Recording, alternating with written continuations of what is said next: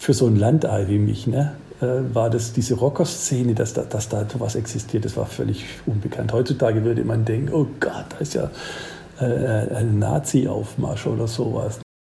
Hallo zusammen, ich bin Lea. Und ich bin Aaron. Willkommen zum Profcast von Studieren ohne Grenzen. Vielleicht habt ihr bereits von der Nacht der Profs gehört. Zweimal im Jahr findet diese Party im Apollo statt, bei der eure Profs euch ihre Musik auflegen und mit der wir unsere Stipendienprogramme finanzieren. Tja, dieses Jahr ist nun leider alles ein wenig anders. Deshalb haben wir uns gedacht, wenn gerade niemand Musik auflegen kann, dann lasst uns doch stattdessen über Musik reden. In diesem Podcast stellen euch eure Profs ihre Lieblingslieder vor und erzählen dabei, warum sie diese besonders finden oder die Songs für sie prägend waren.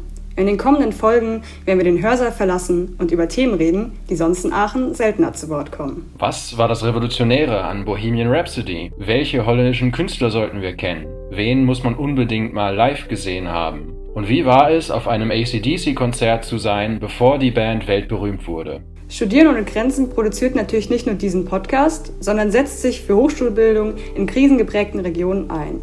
Dazu unterstützen wir junge Menschen mit Stipendienprogrammen auf vier Kontinenten. Mehr zu unserer Arbeit findet ihr auf unserer Website, in den sozialen Medien oder ihr schaut bei den Treffen einer der vielen Lokalgruppen in ganz Deutschland vorbei. Doch damit genug zu uns, lassen wir unsere Gäste zu Wort kommen. Begleitet uns auf eine Reise durch die Musikgeschichte. Auf geht's, ab geht's. Läuft. Aaron, bei dir auch? Läuft. Professor Reicherter wollte noch kurz was zu sich sagen, aus welchem Fachgebiet Sie kommen. Genau.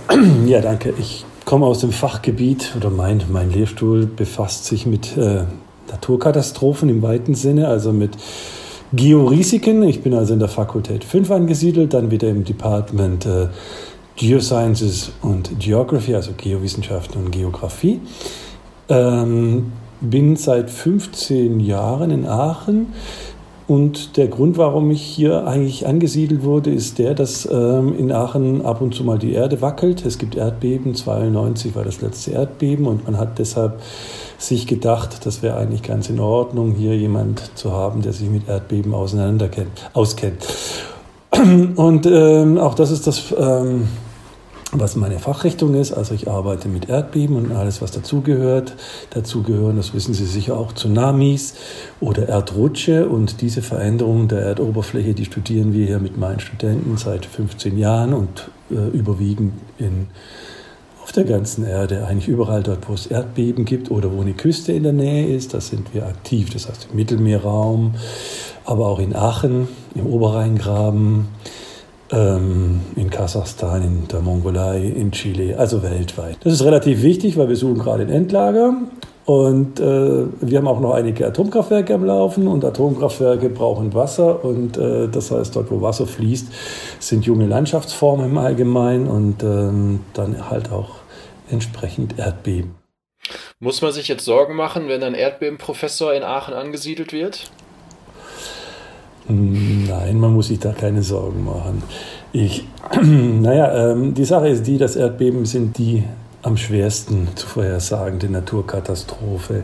Erdrutsche deuten sich an. Da war ja letzte Woche dieser wunderschöne in Norwegen. Ich weiß nicht, ob Sie das mitgekriegt haben, wo ja. ein ganzes Dorf weg ist. Ja, das sind also ja, faszinierend faszinierende Bilder, die äh, mir meine Töchter übrigens zugeschickt haben über diese Videos. Also da bleibt einem schon mal der Mund offen. Gott sei Dank ist niemand zu Schaden gekommen, das muss man immer sagen. Vulkanausbrüche sind eigentlich in der Regel relativ gut vorhersehbar bzw. monitorbar, weil ähm, man hat Temperaturveränderungen, man hat, es fängt an zu rauchen, es gibt leichte Erdbeben und so weiter. Äh, ist nicht immer der Fall, aber sehr, oder sehr häufig. Ne? Das heißt, man kann das ganz gut angucken. Jetzt Erdbeben geht das nicht wirklich gut. Erdbeben äh, kommen von 0 auf 100 sozusagen, sehr häufig. Und ähm, man wird dann quasi überrascht. Erdbeben halten sich natürlich auch nicht an Tageszeiten, das heißt, äh, egal ob Nacht oder Tag. Ja. Mhm. Ähm, und dementsprechend sind äh, dann die Auswirkungen halt dann auch variierend. Und was wir dann machen müssen, ist, ist dass wir uns äh, auf solche Sachen vorbereiten müssen. Und das ist genau das, was wir tun. Also, äh, ja, wir studieren Erdbeben, wir studieren die Mechanik, wir studieren die Häufigkeit, die Wiederholraten, die Stärken, solche Sachen. Aber wir machen natürlich auch ähm, Aufklärung in der Bevölkerung, das heißt in Schulklassen oder mit Seminaren im Seniorenstudium, jetzt zurzeit im Leonardo, also in diesem Studium Generale der, mm, der mhm. RWTH, dass wir da solche Projekte aufgreifen und es den Leuten einfach so ein bisschen klar darlegen, ähm, was dann äh, kommen kann oder wie man sich verhalten sollte. Ähm, wir fangen einfach mal mit Ihrer Playlist an. Der erste Song, den Sie ausgewählt haben, äh, und das haben Sie eingeordnet in die 70er Jahre, ähm, ist Bohemian Rhapsody von Queen. Mhm. Äh, Sie haben uns ja einen Lebenslauf geschickt und ich sag mal, in den 70er Jahren waren Sie jetzt ja noch nicht sehr alt. Äh, war das so Ihr erster Berührungspunkt mit Musik und hat das Ihre Begeisterung für Musik quasi ausgelöst oder wie würden Sie, was würden Sie sagen? Ja, ich habe die, ähm, die Playlist natürlich nach Jahrzehnten erstmal geordnet, weil es gibt immer so ein bisschen Musikrichtungen, die ähm, Jahrzehnte prägen, die Strömungen prägen in diesen Jahrzehnten. Ich denke an die Friedensbewegung oder an andere Dinge, ne? also die Grünen, die dann stark wurden und so weiter. So, jetzt äh, dieses, äh, dieses Bohemian Rhapsody, das ist eine Sache, die eigentlich zum Teil sehr persönlich ist und zum Teil aber auch äh, eine Entwicklung war. Okay, wir, man kannte Rockmusik, man kannte die Charts, man kannte deutsche Musik, das kannte man. Ich war damals ja, ungefähr 14, das war also 1975. Und ich hatte schon äh, Latein-Nachhilfe, by the way. Ja? das nicht, weil, das, weil das nicht meine Sprache war. Äh, mein Bruder, der ist ähm, ein bisschen jünger, nur ein Jahr jünger oder sowas als ich. Und äh, wir hatten also auch zusammen eine Band dann. Ähm, aber auf jeden Fall, er spielte Klavier, ich, ich, spielte damals noch nicht Gitarre, aber dann später. Und äh, der Lateinlehrer und mein Bruder kommt mit dieser Platte her, die dieses weiße Cover hat und, und dieses äh, wahnsinnige Logo vorne drauf. Und die, die Platte heißt Night at the Opera, als die, das DLP dazu. Und äh, Queen hatte damals nichts anderes zu tun, als diese Single zu veröffentlichen. Singles waren damals zweieinhalb oder drei Minuten, vielleicht mal drei, 30 oder sowas. Und Bohemian Rhapsody, dieser Song, der hatte auf einmal fünf. Und das war äh, erstmal erstaunlich, dass man so einen Wahnsinn macht. Ja? Normalerweise hat man Singles verkauft, damit, damit man drauf tanzen kann oder äh, feiern kann oder sonst irgendwas machen kann ne? und hat da was erzählt. Und jetzt kommt da was an, was äh, langsame Teile hat, dann diese, diesen, diesen ähm, ich würde sagen Hardrock-Teil, nicht Metal-Teil, aber Hardrock-Teil sehr hart mit der, mit der Gitarre und so weiter. Und dann wird's wieder, dann kommt dieses Opernhafte dazwischen. Mhm. Äh, und dann kommt es wieder zurück und äh, dann kommt äh, zum Schluss noch dieses, dieses Ausklingen mit, mit dem Gong am Ende. Das ist also quasi ein ganzes Werk ne, in fünf Minuten. Und das ist heutzutage, wenn man die Songs anhört von Ed Sheeran oder auch das ganz normale Mainstream-Zeug, das ist egal, ob ich jetzt Ed Sheeran oder sonst was, das ist, das ist nicht mehr so da, dass man so, so, so dass man sich traut, sowas rauszuhauen, ne? weil die, Leute klicken das dann einfach weg oder weiter. Ne? Ich ja, finde auch mal, wenn man sich den Song anhört, der hat nicht so den den typischen Aufbau eines Liedes. Also jetzt heute, du hast Strophen, dann hast du wieder Refrains, dann hast du wieder Strophen. Sondern eigentlich, wenn man sich das mal genau anschaut, wirkt das alles total wirr. Also als wenn da gar nicht zusammenpassen würde. Und am Ende, wenn man sich an den Song anhört, passt es halt irgendwie doch. Und äh, ich habe mich natürlich auch ein bisschen eingelesen und es hat insgesamt 84 Stunden gedauert, diesen Song mhm. aufzunehmen. Ja. Alleine für dieses Galileo Galilei, was zwischendrin gerufen wird, haben die drei Stunden lang aufgenommen. Mhm. Also äh, wenn man sich das mal bewusst macht, das ist immens. Normalerweise, ähm, ah nee, die haben drei Wochen gebraucht drei, drei für Wochen, Galileo. Genau, Sorry, das war nämlich drei, drei Wochen. Wochen. für Galileo. Das ist mhm. total verrückt. Genau. Und das ja. normalerweise in der Zeit kann man ein ganzes Album aufnehmen, also wenn man sich ins Studio setzt. Aber ich wüsste spontan auch keinen Künstler außerhalb des Mainstreams, der solche, es ist im Prinzip eine Collage, dieses Lied, aus verschiedenen Stücken, die irgendwie mhm. sowas Gesamtwerke geben. Ähm, wüsste ich auch sonst nicht, dass das heute jemand macht. Das ist in dem Sinne, so glaube ich, einzigartig. Das ist zumindest was einzigartig ist, ist, äh, dies, dass es eine Single wird. Ne? Eine Single ist normalerweise Hits produzieren. Das, deshalb ist es einzigartig, das ist richtig. Äh, Queen hat davor schon so, so Anwandlungen gehabt, so ein bisschen äh, bombastisch zu werden oder sonst irgendwie. Äh, Ja, es kommt dazu noch Folgendes. Damals war Queen sehr stolz drauf, hat aufs Cover geschrieben, wir benutzen keine Synthesizer. Ja, das ist also nichts äh, irgendwie künstlich. Haben sie dann irgendwann mal aufgegeben in den 80er Jahren, aber bis dahin waren die Gitarren fünfmal gespielt oder sechsmal, dass sie so, so mehrstimmig polyphon klingen. Ne? Dann, Sie haben recht, der Chor natürlich, der da äh, geprobt wurde. Und ähm, naja, es kommt auch noch ein bisschen vielleicht auf den Text an, ne? den haben wir jetzt noch gar nicht angesprochen. Ich meine, Songs transportieren ja auch Text und äh, am Ende heißt, heißt, es Anyway the Wind Blows, ja. Und das ist natürlich äh, ziemlich, äh, ziemlich philosophische Aussage, würde ich mal sagen, ne? für, für einen jungen Menschen mit 14 oder 15, ja, der das kriegt. Ja, also wie gesagt, das war, das war, das war diese Queen-Geschichte. Und außerdem sind es natürlich hervorragende Musiker. Freddie, ein, ein herausragender Sänger der, ähm, der zu früh gestorben ist einfach. Heute würde er wahrscheinlich noch leben, 20 Jahre. Oder, ja, das ist ja schon, der ist ja schon 91 gestorben, also 29 Jahre ist schon tot. Ne? Hat uns damals wirklich ähnlich wie der Tod dann von, von John Lennon 1980 ziemlich die Füße weggezogen. Ne? Zu sagen, oh, was, was, was passiert da eigentlich ne? mit dem HIV und äh, mit diesen Sachen. Ne? Ja, es gibt ja auch ein, ähm, ein Film jetzt über, über mhm. Queen, auch speziell über Freddie Mercury. Haben Sie den gesehen? Ja, klar habe ich den gesehen. Aber ich war, ich war, ich musste, meine Frau im Kino ohne mich und sagte schon, ja, ja, mhm. Und äh, ich hatte, ich habe den Flugzeug dann mal nachgeguckt irgendwann mal auf, auf den vielen Reisen.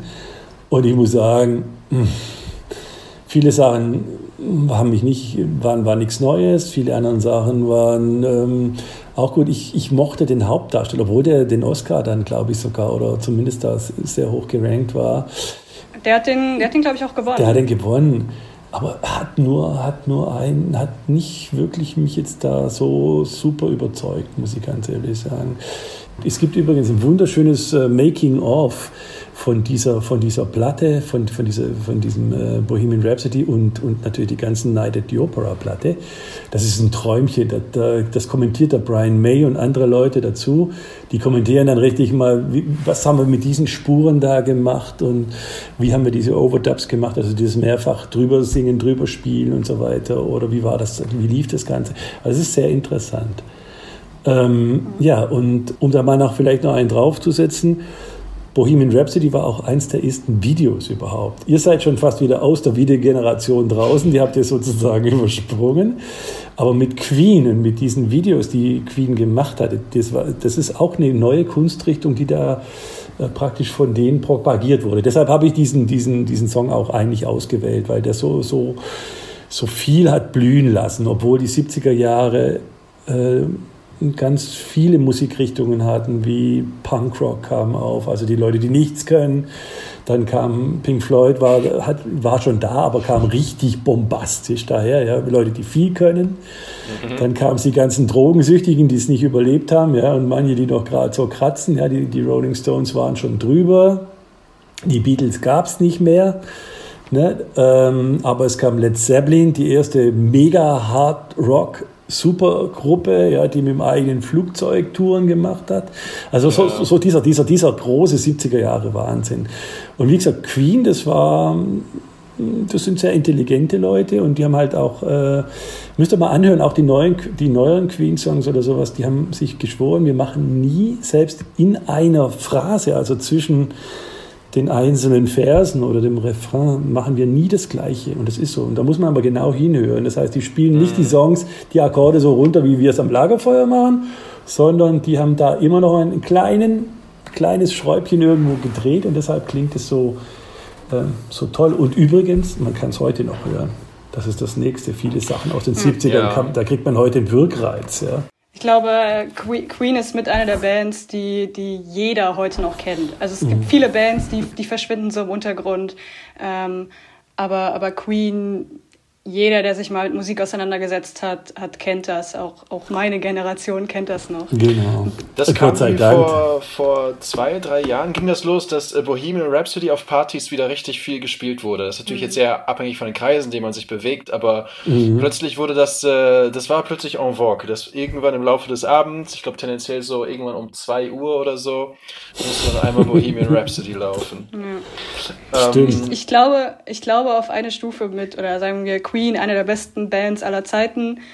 Auch eine der besten Bands aller Zeiten, ACDC. Ja, auf jeden ähm, Fall. Das ist, ihr, das ist ihr nächster Song, Highway to Hell. haben, sie, haben sie eingeordnet in die 80er auch, weil es eigentlich schon 79 veröffentlicht wurde. Genau. Äh, und sie hatten uns erzählt, dass sie 79 dann auch auf einem Konzert waren von ACDC. Ähm, wie, wie unbekannt waren die 79 noch? Ich kann das irgendwie nicht so genau einschätzen, weil ich meine, heutzutage ähm, Songs wie TNT, ähm, mhm. die ja schon vorher entstanden sind, sind ja auch heute weltbekannt. Ähm, was würden Sie sagen, wie, wie unbekannt waren Sie damals, als Highway to Hell rauskam, noch? Ja, ziemlich, ziemlich. Also ich muss sagen, ähm, ich war damals 17, ich hatte noch gar keinen Führerschein, bin aber mit einem Kumpel dahin gefahren. Ne? Also wir waren äh, ein bisschen längere Haare, kein Bart natürlich, kaum Bart und waren ähm, reichlich dünne und, und, und äh, irgendwelche, naja, Teenager. Ne? Und äh, wir sind da zu, zu, zu ACDC äh, gefahren. Ich muss dazu sagen, Vortruppe war Judas Priest, also auch mittlerweile Rocker im, im, im, Rentner, im Rentneralter. Ja, ja, genau. Äh, und ähm, ja, ja, das war dann da so. Und in dieser, in dieser, und äh, wenn man, äh, man hört ja, ich komme da aus dem Schwabenland und südlich von Ulm, wenn man da am Bodensee fährt, da kommt dann Ravensburg und da war das in der Oberschwabenhalle. Und ähm, das, ja, Oberschwaben, also nicht, weil wir Oberschwaben sind. Oder es gibt übrigens auch Oberpfälzer Lea, ne? Ja, wir, wir lieben unsere Heimat. Ja, genau. Ja, das ist ein schöner Kontrast zwischen ACDC, weltweit bekannte Rockband ja. und der genau, Schwabenhalle. Richtig, und, und, und, hat, und, weil die halt da waren, sind wir da hingefahren. Also bin ich da hingefahren, es war kalt und wir sind und äh, witzigerweise war das normale Volk, also ich zum Beispiel, wir waren alle auf dieser Tribüne. Das ist wie normalerweise, das sind da Handballspiele. Unten war dann natürlich der, vor, der, vor der Band ne, ähm, Platz und Raum. Und da waren nur Rocker. Und zwar Rocker, Leder, schwarzes Leder, schwarze, lange Ledermäntel. Die Mädels hatten so eine Jacke, eine Lederjacke an und nur praktisch ein Bikini-Oberteil drunter. Also, mhm. ich, also mit 17, ich schon da, was ist das für eine. Und äh, die, die haben also da unten das gesamte Vorband-Dingens, was man eigentlich heutzutage liebt zu stehen, haben die komplett eingenommen. Und ich war ganz froh, auf der Tribüne zu sitzen und da so ein Zigarettchen zu rauchen und das da in Ruhe anzugucken, weil die Szenerie hat mich völlig weg, weggezoomt. Es waren also wirklich nur Rocker da. Es war noch nicht mal voll, es waren vielleicht 3000 Leute da. Ähm, die Band war völlig unbekannt, es war aber noch Bon Scott, Sänger, deshalb habe ich den Song genommen. Ja. Und äh, der musste damals noch den, den Angus, auf der, der Angus war, war ja noch relativ jung, auf, der, auf den Schultern tragen äh, durchs Publikum. Na, der hat oben Gitarre auf dem seinen Schultern gespielt und der ist dann durch, durch die Rocker durchgelaufen, hat da oben den da gemacht. Ne? War, war, war sehr lustig. Und äh, Highway to Hell war dann halt auch gleichzeitig die, die Scheibe, mit denen es bei uns dann geklappt hat, ne? der, der Durchbruch kam. Im Prinzip ist ACDC eine, eine Blues-Rock- Band, die dann sehr, sehr metal-lastig wurden und äh, diese Feiermusik gemacht haben. Musikalisch ja. nicht großartig, auch gitarrentechnisch nicht großartig. Was dabei rauskommt, das sind so ein paar so, so, so Riffs, die gehen einem sofort ins Öhrchen. Ne? Also wenn man die ersten zwei Sekunden von Highway to Hell hört, weiß man, wo man ist. Das gleiche ist bei Back in Black oder bei äh, anderen Songs auch, dass, dass, dass die, die dieses, dieses Eingängige äh, geschafft haben. Aber ansonsten werden die Songs meistens sehr schnell, sehr langweilig, weil sich nämlich nichts tut. Ja. Und die Gitarrensoli äh, auch immer gleich sind. Okay, der muss ja auf dem Rücken spielen ne? oder mit der Hose in den Knien, was, was immer da so alles ist. Ne? Ähm, das war da. Und dann kam eben ein Jahr später kam ACDC nochmal, auch wieder in die Oberschwabenhalle. War dann noch Bon Scott dabei? Nein, Bon Scott war da nicht mehr dabei. Der hat dann äh, in London schon äh, sein Leben beendet irgendwie. Ja. Und es wurde der neue Sänger, damals Brian Johnson, der neue Sänger. Ich, für mich ist es eigentlich immer noch der neue. Ne? Weil, gut, ähm, der kam dann da dazu und ähm, das war auch sehr beeindruckend, weil man natürlich ein Jahr vorher da war und dann ein Jahr später äh, wurde so eine riesige Glocke dann da runter, runtergelassen. Ne? Und äh, auf der Bühne, also die war wirklich riesig. Und da haben die dann so mit dem Hammer drauf. Und das war dann halt dann natürlich Hells Bells. Ja? Und äh, das war auch sehr beeindruckend. Und es war auch sehr rührend zu sagen, okay, äh, der Bon Scott ist nicht mehr, die Band macht weiter, die rockt weiter und, und so, wei so weiter. Ne? Und wie gesagt, ich habe das deshalb genommen, weil das halt für so ein Landei wie mich, ne, äh, war das diese Rocker-Szene, dass da, dass da sowas existiert, das war völlig unbekannt. Heutzutage würde man denken, oh Gott, da ist ja äh, ein Nazi-Aufmarsch oder sowas, ne? weil die, mhm. auch die, auch die ähm, äh, wie soll man sagen, das, das, das gruppenindividuelle Verhalten untereinander war was, was ich nicht kannte. Ne? Da war der Big Boss, der hatte eine blonde Tante und die anderen durften sich dem gar nicht nähern. Also die anderen Members, das war so wie im Wolfsrudel. Ne? Man musste genau wer Alpha, Beta und sonst äh, Männchen oder Tierchen ist und die sind woanders gestanden. Ne? Also es war, es war echt es, äh, es hat, war prägend in, mein, in meiner ländlichen War das, äh, war das Ihr erstes großes Konzert? Das ist eine gute Frage. Könnte sein, ja. Ja, doch, ich sag mal ja. Aber hätten Sie damals auf dem Konzert, äh, also 79, gedacht, dass ACDC danach noch mehr durch die Decke gehen wird? Also, dass es eine Band sein wird, die auch heute noch so präsent ist und so bekannt ist? Das ist eine gute Frage. Also, wie gesagt, ich habe dann nach, ich, ich habe also nach dem Back in Black nichts von denen mehr eigentlich gekauft. Das war mir zu anbiedernd und zu kommerziell eigentlich. Was ich dann ganz gut fand noch, das ist dann die Black Eyes von 2008. Die fand ich wieder ganz, die hatte schöne Power und da hat man gesagt, okay, ich war jetzt vor fast 30 Jahren da und die reisen es immer noch. Das war ganz nett. Aber im Prinzip ist es nicht eine der Mega-Bands, die gehen zwar durch die Decke und es ist zum Feiern, aber die Kreativität ist stark begrenzt. Also Musik wie Queen, es ist ja so, es ist, steckt so viel drin, dass man mit jedem Hören was Neues entdeckt. Ich kenne das auch manchmal von Musik. Es ist sehr schön, weil man so ein Lied dann immer wieder für sich mhm. neu entdecken kann, so ein bisschen. Das ist bei ACDC dann nicht ganz so. Nee, kennst du, äh, zehn kennst du alle. Na, so ungefähr ist es. Ne? Also ähm. Es gibt heutzutage Sänger, kennst du eins, dann kennst du alle, das ist Max Giesinger zum Beispiel oder sowas. Ne? Da, Gott, da, ja. dann das, hat es sein Ende erreicht, aber ähm, äh, hier, da, da sind es dann schon ein bisschen Entwicklung noch drin. Hoffen wir mal, dass Leute in 30 Jahren nicht mehr über Max Giesinger reden werden. Oder mich, oder über mich. äh, okay, jetzt hatten wir zwei Bands, die leider ein zentrales Mitglied verloren haben. Die nächste, der nächste Song, den sie ausgesucht haben für die 90er, ist äh, November Rain von Guns N' Roses. Und ja, ähm, die sind zwar auch eine große Band, aber spontan weiß ich nicht, ob die auch irgendwann Verlust zu beklagen hatten. Nur Axel Rose, also nur der, der, der wirkliche Leadsänger, ist der einzige, der von Gründung bis Ende in dieser Band ist. Also sonst haben immer alle Mitglieder von der Band gewechselt. Das äh, fand ich, als ich es gesehen habe, sehr interessant, weil also es, es gibt niemanden außer Axel Rose, der mhm. mit dieser Band, der diese Band gegründet hat und heute quasi noch in dieser Band ist. Mhm. Übrigens gerade Sänger bei ACDC, ne? Axel Rose ist der neue von ACDC.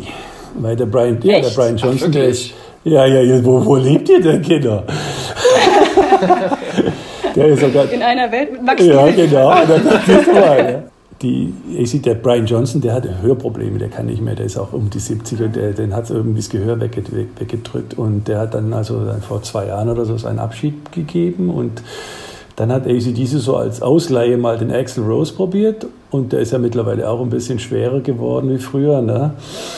Und hatte auch, ich glaube, das Bein gebrochen. Äh, da musste der da im mhm. Rollstuhl auf die Bühne gehen. Also es war recht lustig. Der hat in so einem mega Mörder-Rollstuhl gesungen. Und ich habe aber, um die Wahrheit zu sagen, habe ich noch, ich habe mir es noch nicht mal angeguckt. Weil ich, ich wollte es gar nicht, muss ich ganz ehrlich meinen. Ich, sag, ich weiß nicht, wie es euch geht. Manchmal ist man ja, wie soll man sagen, curious, also neugierig zu, zu, zu, sehen, was gibt das oder, oder, oder, oder lässt man besser bleiben und, und versaut sich da nicht irgendwas. Ne? Wobei mir jetzt auch spontan nichts einfallen würde von Guns N' Roses oder auch ACDC, was so in den letzten Jahren Absolut. rausgekommen ah. ist. Also da, da, da kam irgendwie nicht mehr so viel, würde ich jetzt mal aus meiner Perspektive sagen. Das heißt, die, die, die arbeiten für ihre Rente. Ne? Und das, das ist wirklich wahr, das machen ganz viele Bands so. Ne? In den 70er Jahren und 80er Jahren haben die Bands vom Verkauf von Platten gelebt. Ne? Platten und CDs dann hinterher und dann hatte die jeder im Schrank. Und es war auch gut so, die hatte man dann angehört. Es gab dann auch solche Projekte, wo man, wo eine CD quasi oder eine, eine LP ein, ein Thema hatte, quasi ein Konzeptalbum war. Die haben gesagt, ich nehme jetzt dieses als Thema und dann schreibt man eine große Songgeschichte über das ganze Ding. Ne? Ähm, das gibt es einige Beispiele dafür. Meridian hat das gemacht oder äh, Emerson Lake and Palmer haben das gemacht. Das ist also, was sie so richtige Konzeptalben gemacht haben. Ne? Die haben gesagt, wir haben verschiedene Songs, aber wir, wir gucken einfach mal. Und da, da, war klar, da werden zwei Songs werden eine Single. Das ist immer so. Das ist wegen dem Kommerz. Die müssen also knacken und den Rest, das ist so Beifang oder, oder sonst irgendwas. So. Und ähm, was dann kam, ist, dass natürlich jetzt mittlerweile Playlists gibt und Spotify und Streamingdienste oder sonst irgendwas. Das heißt, die Künstler verdienen nichts mehr mit diesen Dingern. Ja. Äh, das sieht man jetzt an dieser Krise. Die meisten Künstler sagen, kauft bitte, kauft eine Platte, dann können wir wenigstens noch da ein paar Kreuzer mehr machen oder so. Und das Problem ist natürlich auch dann das Video dass man Video guckt auf YouTube auf diesen Plattformen ne, als Musik. Man nimmt dann diese relativ schlechte Musikqualität äh, in Kauf, aber kennt das Lied, ne, man hat das Video dazu. Und dann ging das so los, dass die Bands Kohle gemacht haben, wenn sie wieder getourt sind. Also in Stadien. Ne? Und äh, ihr seid äh, Generation Rock am Ring, sage ich mal oder Wacken. Wacken ist viel älter als ihr, das ist mir schon klar. Rock am Ring ist auch schon 30 oder sowas. Ne? Aber da gehen die Bands hin. Sie machen nicht viel Neues, weil die Fans wollen sowieso die, alte, die alten Zoten hören. Ne? Das heißt, Metallica fliegt da hin, spielt eine Dreiviertelstunde irgendeinen Schrott und die Fans schreien Juhu und äh, dann machen die den Abgang wieder. Ne?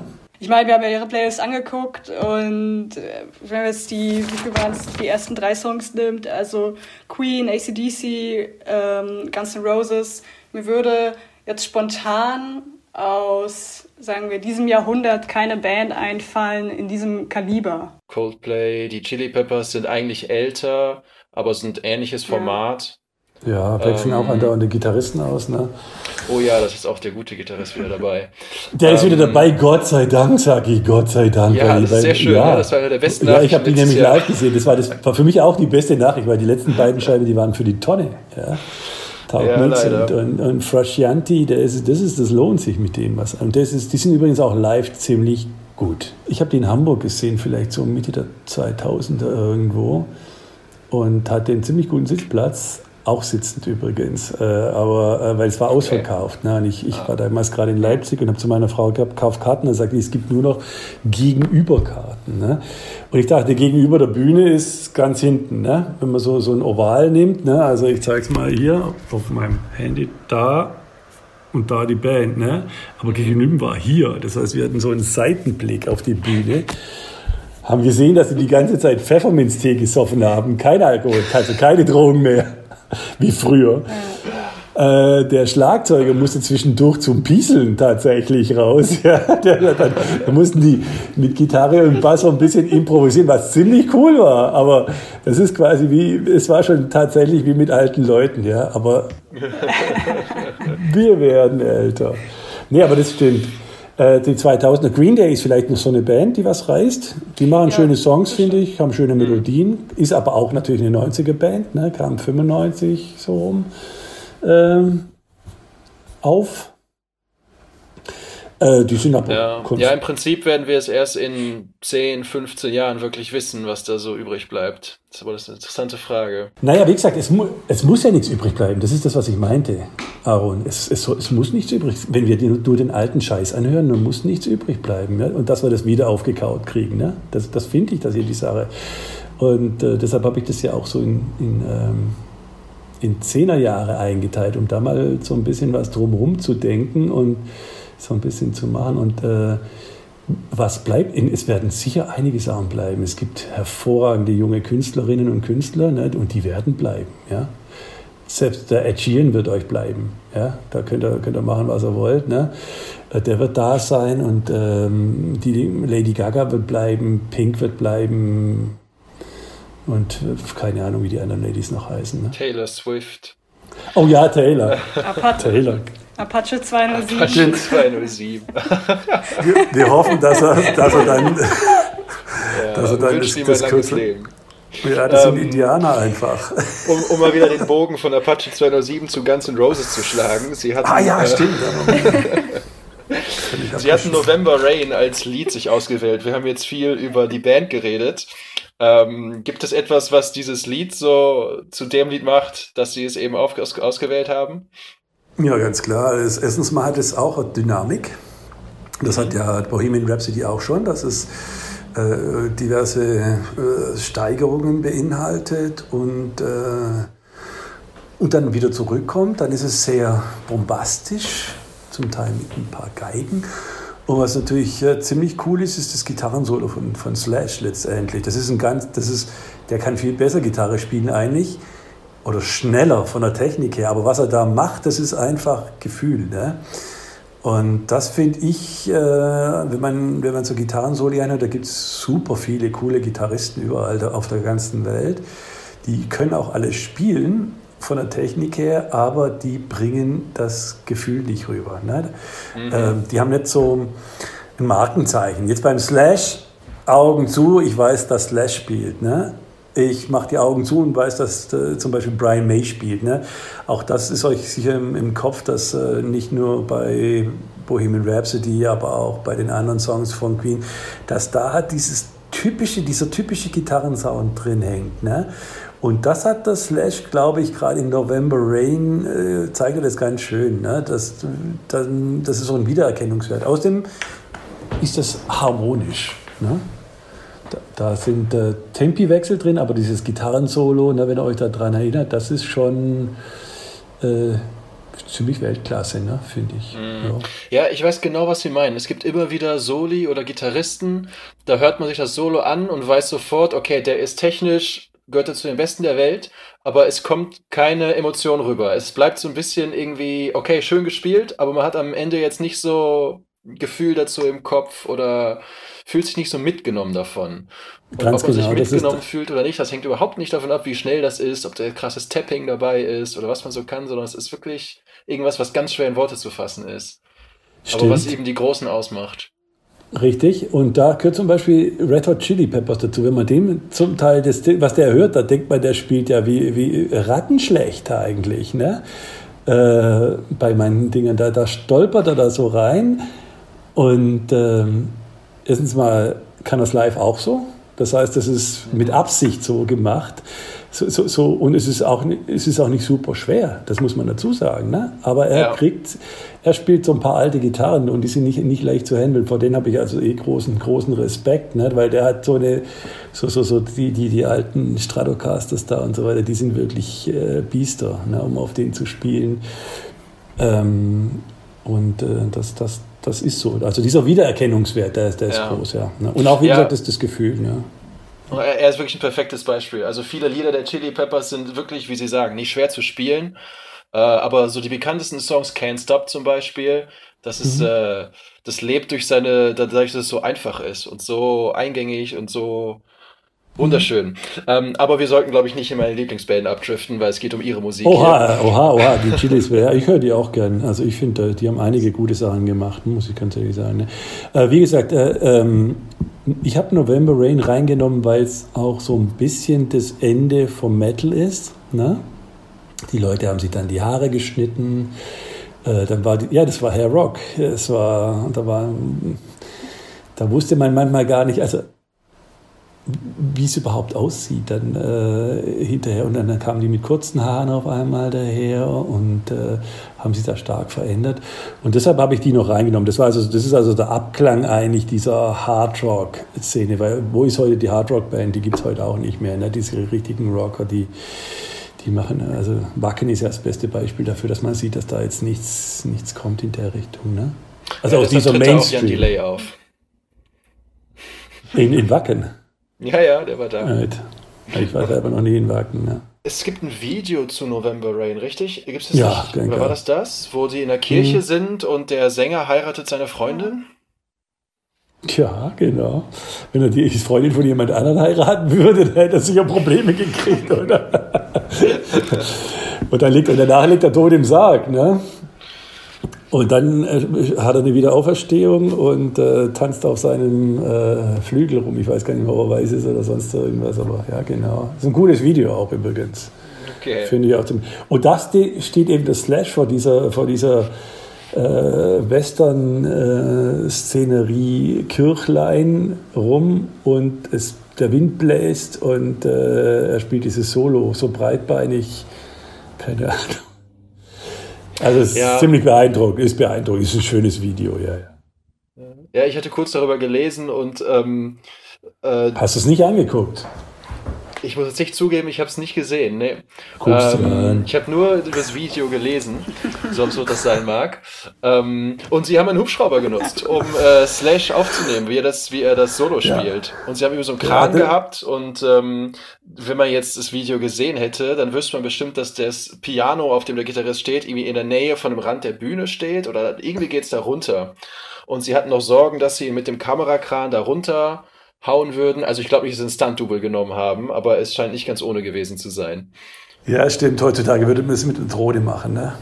Ja. Aber, der, aber der Slash, der braucht ja natürlich diesen geilen Wind, ne? Der, der, der, den sieht man ja sowieso nicht. Der hat immer diesen Zylinder auf und dann die Matte irgendwo vorne reinhängt, dann hat er auch noch die Kippe irgendwo immer drin, ne? Das heißt, und der, ich glaube, er hat sogar noch so, so, so, so, so einen Gangstermantel an, ne?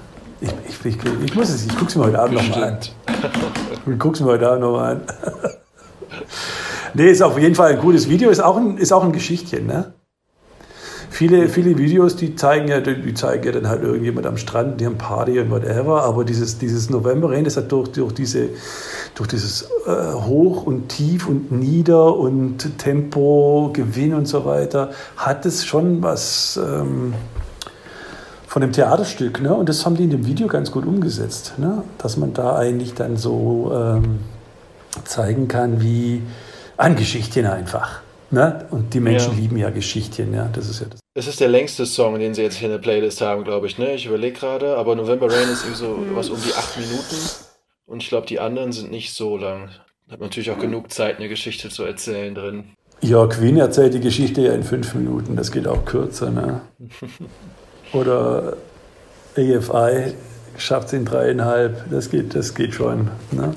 Jetzt, wo, wo, wo wir von AFI reden, das wäre dann äh, der nächste Song ihrer Playlist, nämlich Miss Murder wurde 2006 veröffentlicht. Und jetzt kann ich hier einmal eine kurze Brücke schlagen, denn 2006 wurde Studieren ohne Grenzen gegründet. Sehr gut. genau, deswegen können wir eigentlich gerade die Chance nutzen und einmal auch mal ein bisschen über, über unseren Verein zu, zu reden. Sehr gut. jetzt, jetzt, wo sich diese perfekte Überleitung äh, geboten hat. Ähm, genau, und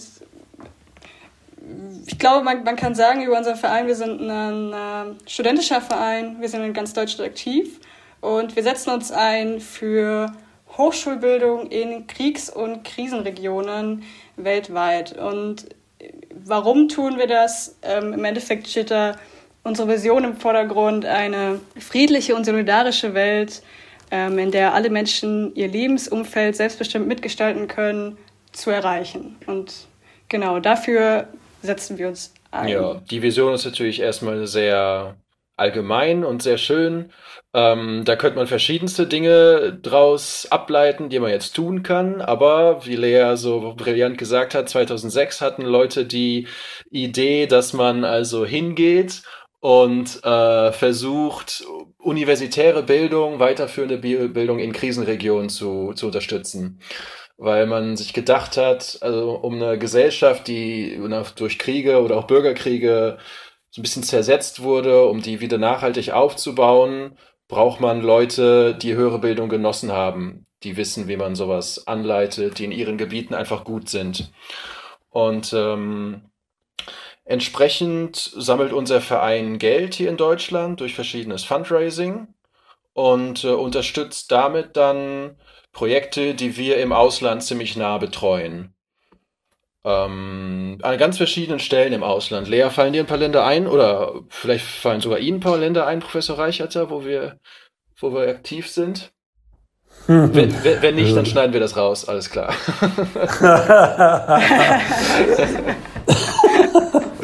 Ihr seid echt lustig, ne? ähm, also ich, ich, weiß, dass es euch gibt und ich weiß auch, dieses, dass diese, äh, dieses äh, Professoren, Profs at the Turntables, das ist ein Tübinger Format, glaube ich sogar. Ne, ich bin mir da nicht sicher, das wurde in Tübingen, glaube ich, entwickelt vor, vor ganz langer Zeit, vor ganz langer Zeit schon. Und äh, äh, das, ist ein, das ist ein gutes Format erstmal. Und ähm, ich, ich bewundere das auch. Wie gesagt, wir hatten einige Studentinnen, überwiegend auch Studenten von den Geowissenschaften, die tatsächlich äh, das auch ähm, unterstützt haben und auch tätig waren. Und ähm, haben, ähm, haben, haben mich damals angesprochen, ob, ob ich da nicht mitmachen kann und so weiter. Das hat mich gleich völlig begeistert. Das ist natürlich auch sehr wichtig gerade zum Beispiel solche ähm, Länder wie, Kongo, wo ihr jetzt ein Programm habt oder sonst irgendwas zu unterstützen. Das ist, das ist extrem wichtig und äh, das, das, das Wichtigste, das hat da, ich, ich sag einfach mal Aaron, ne? Ich, ja, sicher. Oder? Äh, ähm, richtig gesagt, ähm, Bildung ist das einzige, ist unsere einzige Waffe, die wir haben. Ne? Wir haben keine anderen Waffen. Die anderen Waffen sind alle ähm, töten jemanden oder ähm, diskriminieren jemanden oder also ich, ich mhm. spiele jetzt auf Rassismus an ähm, oder ähm, natürlich auch fordern solche Sachen raus wie ähm, diesen, diesen Quatsch mit den Leuten, die Verschwörungstheorien, an Verschwörungstheorien glauben, die Fake News unterstützen. Ne? Also das führt auch in, im, im, Sinne zu einer Radikalisierung. Ne? Und da ist genau richtig. Bildung ist das Element, wo man abwägen kann, Argumente durchgehen kann und äh, praktisch auch für sich selber einen Weg finden kann. Ne? Und das ist in Ländern, die totalitär sind oder unter Kriege gelitten haben oder sowieso das Sorgenhaus der Welt wie Afrika sind, ist, ist es extrem wichtig. Ja, weil es den Leuten sozusagen Werkzeug an die Hand gibt, zu erreichen, was sie erreichen wollen. Ich meine, also ich habe gerade überlegt, so hm. Bildung als Waffe ist ja eigentlich ein krasser Vergleich. Das ist von Mandela, glaube ich, das Zitat, ne? Bildung ist die einzige Waffe, die wir haben, um die Welt zu verändern. Ähm, aber gut, wenn Leute keine Bildung genossen haben und nicht wissen, wie sie ihren Willen, sagen, zivilisiert durchsetzen können, dann suchen sie sich andere zerstörerischere Waffen. Ganz genau. Und, und äh, die Krisenregionen sind da wir wissen das, also wenn, ich, wenn man auf die Landkarte guckt, ja, und äh, ihr seid fast sogar jünger als meine Kinder, ne, die schon durchstudiert haben, aber plus minus. Ne? Und wenn ich überlege, als ich jung war, was hat sich verändert? Nicht, nicht wirklich viel. Afrika ist immer noch Sorgenkind, in Afrika gibt es immer noch Hunger, in Afrika sind Hungersnöte und Naturkatastrophen haben eine gigantische Auswirkung. Ja? Dann sind äh, solche Geschichten wie Afghanistan, damals war 1980, da sind die Russen in Afghanistan einmarschiert. Ne? Die haben einen Schiffbruch erlitten, alle haben sich gefreut, weil die Amis die Taliban äh, gesponsert haben und äh, danach erleiden die Amis genauso Schiffbruch. Ne? Es ging in diesen Kriegen überwiegend eigentlich um Rohstoffe und auf Deutsch gesagt um Öl. Ne? In. Afrika natürlich um Rohstoffe, die Kupfer sind oder seltene Elemente und Erden, die wir jetzt praktisch für, für Telefone brauchen. Und dann äh, nichts anderes, äh, Religionskriege. Ne? Das sind, das sind die Sachen, die jetzt äh, im, in dem Bereich der ehemaligen GUS-Staaten oder Sowjetunion, nachdem die kollabiert ist, äh, auftaucht. Das sind, wir sehen es heutzutage in Indien. Ne? Dass äh, Hinduismus Staatsreligion ist und die ganze, der ganze Kaschmir und äh, andersgläubige äh, Tamilen vielleicht oder Christen auch verfolgt werden. Ne? Und das sind eigentlich die zwei Gründe. Und es geht immer um Macht ja? über jemand anders. Ne? Es geht nicht um irgendwie, irgendwas wird besser oder sonst irgendwas. Es geht immer um Macht zu haben. Ne? Und äh, wie gesagt, einmal ist die Religion der Vorwand, Macht zu haben, und andersmal ist es der Sozialismus, und andersmal sind es eben Rohstoffe und Naturstoffe, also ökonomische Macht. Ne? Das, Ja. das ist, was wir sehen. Ne? Und Ja. da finde ich es ganz wichtig, dass wir Leute haben und uns, und, äh, uns äh, öffnen für, für Bildung und den Leuten zumindest äh, die Möglichkeit eröffnen, dass sie lesen können. Ne? Das ist zum Beispiel ein ganz wichtiges Ding, das haben wir schon fast geschafft. Ne? Ja, das ist, das ist die unterste Ebene, genau. Wir als Verein, wenn man sich jetzt mit universitärer Bildung beschäftigt, ist natürlich sagen, ein bisschen höher angesiedelt, aber das wäre der erste Schritt. Ähm, Sie haben jetzt gerade schon einige Länder genannt, tatsächlich, in denen wir aktiv sind. Also den Kongo hatten Sie erwähnt, da haben wir zwei Projekte. Ähm, äh, Sie haben die Tamilen erwähnt, das ist eine, eine Gruppe, die lebt auf Sri Lanka. In Sri Lanka haben wir ein Projekt, Afghanistan auch, das ist eine lange und traurige Geschichte. Sie haben auch, auch, auch ehemalige, ehemalige UdSSR, Tschetschenien hätten wir noch als Projekt äh, und Burundi, weiß ich nicht, ob du das schon ausgezählt hattest. Ähm, und ganz neu jetzt Westbank haben wir auch noch als ähm, neues Projekt In gestartet. Palästina. Genau. Ja, und was machen wir hier in Deutschland, ist ja die andere Frage. Ähm, offensichtlich haben wir diese, die, die Party, die wir hier in Aachen zum Beispiel einmal im Semester veröffentlichen, die Nacht der Profs. Ähm, das ist ein schönes Beispiel eigentlich für ein Fundraising-Event, bei dem alle profitieren. Also die Studierenden haben eine schöne Party und sehen mal Professoren auf der Bühne, die sie da sonst nicht sehen in der Umgebung. Die äh, Profs können auch mal was anderes machen, was sie vielleicht auch sehr gerne machen, eigentlich, nur haben sie sonst die Gelegenheit nicht dazu. Äh, und unsere, unsere Projekte, für die kommt einiges an Geld zusammen, sodass wieder ein paar Stipendien finanziert werden können. Ähm, ah, das hätten wir vielleicht noch sagen müssen, das setzen wir mal voraus, aber sagen, unser Werkzeug, mit dem wir arbeiten, sind Stipendienprojekte. Das heißt, wir suchen uns gezielt Leute aus, die sich bei einer Partnerorganisation vor Ort bewerben können und die dann ihr, äh, ihr Studium finanziert bekommen. Aber dort, vor, vor Ort. Vor Ort, genau, die bleiben vor Ort. Mhm. Mit einer Ausnahme, das ist das Tschetschenien-Projekt. Da ist die Lage wohl sehr schwierig, aber ansonsten immer vor Ort. Mhm. Ist da denn an Austausch gedacht irgendwie über DAD, dass die Leute auch dann äh, zum Beispiel nach Deutschland kommen? Nee, es hat so noch nicht gegeben, tatsächlich. Das heißt, ihr, das heißt, ihr finanziert tatsächlich in den Ländern ein Studium für jemand, der da normalerweise nicht studieren könnte, aus finanziellen Gründen. Genau, genau. Und Genau. Sie fragen schon ungefähr in die richtige Richtung. Da ist natürlich die große, der, der Punkt ist, sagen, wie kommen wir an die Leute, wie kommen wir an die Stipendiatinnen und Stipendiaten und wie können, wie können wir sicherstellen, dass unser Geld in richtigen Händen bleibt. Ähm, und da sind wir auf Partnerorganisationen angewiesen und haben deshalb in jedem Projekt, sagen, eine lokale NGOs sind das oft oder oft auch direkt die Universitäten, an denen dann studiert wird. Ähm, die kooperieren mit uns und führen, helfen uns beim Auswahlprozess und stellen sicher, dass sozusagen alles seinen richtigen Gang geht. Genau, und außerdem unterstützen wir zusätzlich ähm, auch noch die Bildungsinfrastruktur in den Ländern, falls die vor Ort nicht ausreichend ist. Ähm, wir haben zum Beispiel ein Bücherprojekt, bei dem wir, das ist äh, ähm, jetzt speziell das Projekt in Mueso, ähm, bei dem wir Bücher hier in Deutschland ähm, einkaufen äh, und die werden dann nach Moeso versendet, ähm, sodass die auch Lehrmaterialien für ihr Studium haben. Und wir hoffen uns äh, dadurch, dass, dass die Leute dort ähm, studieren können, dass die selber ähm, einen eigenen Beitrag zum Wiederaufbau des Landes, der Region ähm, und damit im, im besten Sinne auch zu einer Friedensbildung beitragen. Ähm, und außerdem haben unsere Stipendiaten vor Ort auch immer ein eigenes Projekt, das sie da ähm, durchführen, sodass sie das, was sie in ihrem Studium gelernt haben, auch an die Bevölkerung, die nicht studiert, weitergeben können. Und das nennen wir dann den Multiplikatoreffekt. Also das Wissen, was eine Person dort ähm, gewinnt, wird weitergegeben an die Bevölkerung. Das ist so, wie wir versuchen, das umzusetzen. Das ist, das ist auf jeden Fall eine ganz gute An Herangehensweise, die sehe ich auch. Wie, viel, wie viele Stipendien habt ihr da?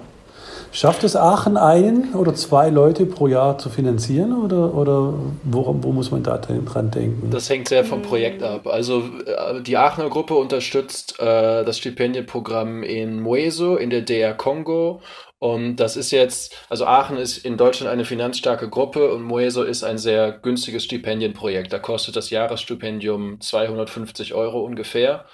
Äh, und da haben wir immer 16 aktuelle Stipendiatinnen und Stipendiaten. Äh, das ist vergleichsweise viel. Ähm, in anderen Projekten sind es teilweise nur fünf, sechs, aber um die zehn sind es oft. Also da kommt schon einiges zusammen. Das hängt sehr vom Projekt ab. Mhm. Also äh, die Aachener Gruppe unterstützt äh, das Stipendienprogramm in Mueso in der DR Kongo. Und das ist jetzt, also Aachen ist in Deutschland eine finanzstarke Gruppe und Mueso ist ein sehr günstiges Stipendienprojekt. Da kostet das Jahresstipendium 250 Euro ungefähr.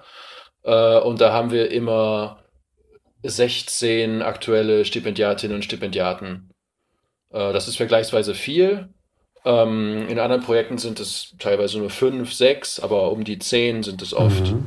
Also da kommt schon Gut. einiges zusammen. Dann die, die nächste Frage, wie, wie wird das, ich, ich möchte nicht sagen kontrolliert, aber wie wird nachverfolgt, was äh, aus euren Stipendiaten passiert letztendlich?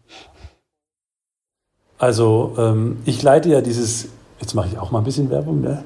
ich leite, ich leite, ich leite das, das Indo-German Center of Sustainability. Ne? Da geht es um, um äh, Beziehungen mit dem IIT in Madras, Chennai, also auch bei den Tamilen in Tamil Nadu in Indien. Und wir vergeben auch Stipendien, aber wissenschaftliche Stipendien für Masterstudierende und, und äh, Doktorierende. Und die können bis ein halbes Jahr oder sowas nach Chennai gehen, dort einen Teil ihres Projekts äh, bearbeiten oder äh, Feldstudien machen, whatever. Oder auch zum Beispiel eben an Workshops teilnehmen und äh, an Alumni-Workshops teilnehmen sonst irgendwas. Jetzt habe ich es gerade schon gesagt, wir haben dort natürlich eine Datenbank mit den Leuten, die mal bei uns waren und von uns eine Förderung erhalten haben. Das heißt, wir verfolgen die Lebenswege nach und versuchen die natürlich auch so ein bisschen warm zu halten für künftige äh, Projekte oder für künftige Aktivitäten, ganz einfach, ne? weil die ja dann im Leben stehen. Irgendwann mal gehen die Leute natürlich raus, verdienen Geld und äh, arbeiten im Beruf. Ne? Das Studium ist ja für euch Studieren ohne Grenzen. Wir reden jetzt über fünf, sechs Jahre. Dann ist das vorbei, dieser, dieser Lebensabschnitt. Ne? Wie, wie habt ihr das da? Mhm. Wie, wie Gibt es da irgendwas? Das hängt auch wieder vom Projekt ab, aber in der Regel gibt es so ein Alumni-Netzwerk. Dadurch, also wir haben recht engen Kontakt mit den äh, Stipendiaten und Stipendiaten, während sie gefördert werden. Kontakt ist natürlich nur über E-Mails in den meisten Fällen wirklich möglich, aber wir versuchen das zu erhalten über das Studienende hinweg. Äh, in einem Projekt gibt es auch, das ist ganz schön, so ein Programm, dass wir dann sagen, aktuellen Stipendiaten einen ehemaligen oder eine ehemalige zuordnen, die das Studium schon durchlaufen haben, die im Leben, wie Sie sagen, im Leben stehen und dann so ein bisschen als Mentorin oder Mentor fungieren können. Aber wir können die Leute nach Abschluss ihres Studiums auch nicht zwingen, weiter mit uns in Kontakt zu bleiben, das ist klar. Das heißt, die, die es machen, machen es, weil sie Gefallen an unserem Verein und an unserer Arbeit gefunden haben und sind dann aber auch bereit, ein bisschen Arbeit zu leisten und zum Beispiel einen jungen Menschen selber mit zu unterstützen. Ähm, es kommt aber auch vor, dass Leute danach ihren eigenen Weg gehen und wir von denen nicht mehr viel hören. Das gibt es und, beides. Und 16 Stipendien jetzt zum Beispiel, wenn wir da in, in Kongo bleiben, ähm, heißt es, dass pro Jahr 16 sind oder 16 ab, pro Jahr? Und genau. dann, studieren die, dann studieren die ja fünf Jahre. Drei Jahre in dem Fall. Drei Jahre, okay. Das heißt, man muss die praktisch immer durchführen. Das heißt, es sind 16, 16, 16. Das sind tatsächlich fast 50 Stipendien. Richtig? Genau. Genau. Allein in dem einen Projekt. In dem einen Projekt, okay. Mhm. Wir haben ähm, 2019 37 neue Stipendiaten und Stipendiaten aufgenommen in allen Projekten zusammen. Ja, und wenn man jetzt mal so eine durchschnittliche Studiendauer von vier Jahren sich überlegt, dann hätten wir also über den Daumen gepeilt um die 160 aktive Stipendiatinnen und Stipendiaten. Mhm. Immer. Das ist schon gar nicht ganz wenig. Das ist super, das ist super klasse. Wie gesagt, es wäre schön, wenn, wenn, wenn, wenn so ein bisschen die Feedback-Kontrolle da wäre, aber klar, man muss die Leute fliegen lassen. Das ist natürlich der, der nächste Punkt. Ne? Also man kann es mit Sicherheit nicht erwarten oder, oder zur Bedingung machen. Ne? Das würde ich auch nicht so sehen. Ne? Ähm, Gut. So, nach diesem kleinen Exkurs über, über ähm, Stipendien und Vereine und Ausland, wollen wir nochmal zur Musik zurückkommen? Ja, aber da lass mich nochmal kurz ähm, jetzt mal. Ja, gerne. Nachhaken noch kurz. Und zwar die Frage geht um Folgendes. Jetzt fällt dieses Jahr flach. Profs at the Turntable, also keine Nacht der Professoren. Äh, eure anderen Aktivitäten, äh, was äh, Lokalgruppe Aachen macht, ist beispielsweise auch Poetry Slams in Kneipen, ähm, Quizabende ne, etc. Das sind also alles so Social Activities, die gerade völlig äh, drei Personen, ne? Das heißt, das heißt, euch bricht, euch bricht, euch bricht gerade dann Ihr habt ja, und das hast du ja gesagt, Aaron, ihr habt Verpflichtungen laufen für, für, für mehrere 50 Leute, die ja dann weiter studieren wollen. Die brauchen auch das, das Geld, logisch. Ja. Wie, wie geht ihr damit um? Wie macht ihr das jetzt damit?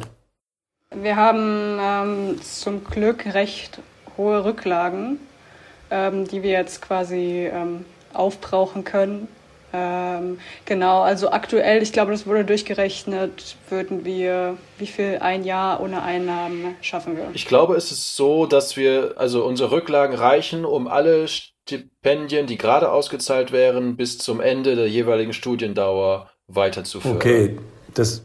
Das heißt, wir werden bestimmt dieses Jahr oder im nächsten Jahr weniger Leute aufnehmen. Das wird vom Bericht des Kassenwarts am Ende abhängen.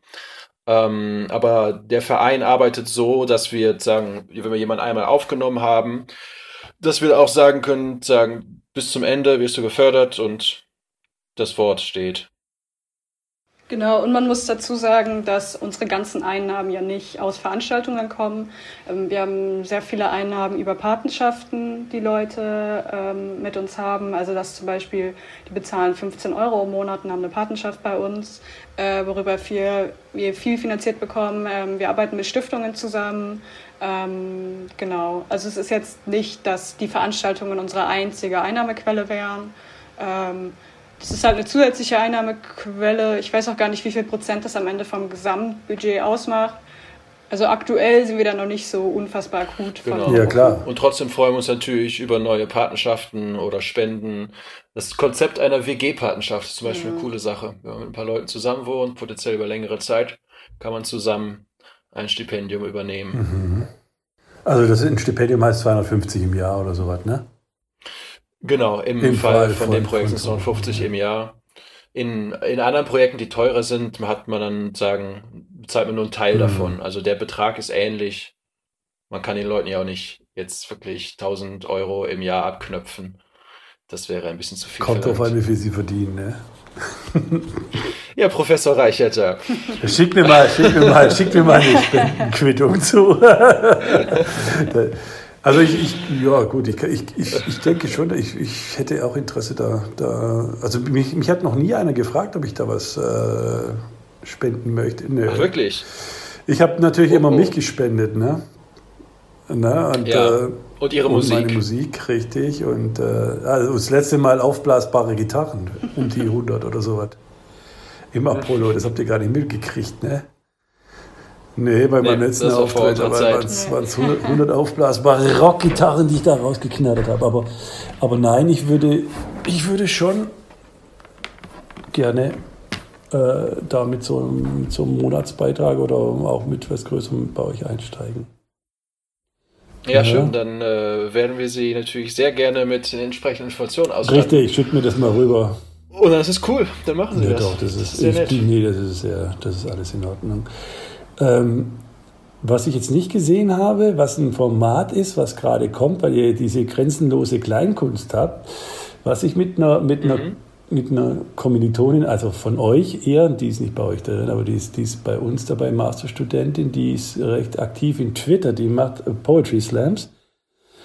Äh, recht gut für Geowissenschaften, aber was ich mit der vor der Krise überlegt hatte, wir könnten ähm, solche ich weiß gar nicht, wie man das nennt, so, so Kneipenabende machen, also nicht ein ganzer Abend, aber ein Thema kurz aufgreifen in der Kneipe, so quasi ad hoc, aufpoppen und sagen, äh, was haltet ihr eigentlich von Endlagern? Wir erklären euch, erstmal die Basic Facts dazu. Was braucht man, was bräuchte man? Also ich nehme jetzt das als Beispiel. Um dann mhm. quasi in den Kneipen, ein Freund von mir macht das in Hamburg, der nennt das Kneipengespräche. Ne? Das heißt, er macht ganz konzentriert eine Viertelstunde lang einen Impulsvortrag sozusagen, aus der Hose raus, nicht mit PowerPoint, einfach allgemein verständlich und dann wird da, dann können die Leute Fragen stellen oder man kann darüber diskutieren. Ne? So in der Richtung. Das hatte ich eigentlich angedacht hier zu machen, aber dann kam Corona dazwischen. Ne? Das wäre vielleicht auch was für euch. Dann hättet ihr nicht, ja, dann hättet ihr nicht nur diese, diesen, diesen Fun-Aspekt immer da, ne? Äh, sondern dann wäre vielleicht auch ein Aspekt da, der ein bisschen nachhaltig ist. Und ein Prof gewinnt, der in der Kneipe eine Viertelstunde was zu seinem Thema sagt und danach eine Viertelstunde oder 20 Minuten, eine Dreiviertelstunde bei einem Bier für Diskussionen, Fragen zur Verfügung steht, ist vielleicht auch ganz attraktiv. Ne? Ja, das stimmt. Das läuft so unter Bewusstsein schaffen. Es ist ja oft so, dass man sagen, wenn man jetzt für seine Sache arbeitet, ist es eine Sache, dass wir jetzt irgendwie Geld sammeln und Stipendien damit finanzieren, aber je mehr Leute hier davon wissen, desto, desto besser ist es auch für unsere Sache und für die Menschen, die wir unterstützen. Von daher, ja, es ist eine schöne Idee. eine, eine Frage. Sollen wir, sollen wir vielleicht ähm, die Aufnahme von dem Podcast erstmal beenden und dann darüber sprechen? Ich meine, das auf jeden Fall, was wir gerade die letzten 20 Minuten besprochen haben, wird alles rausgeschnitten.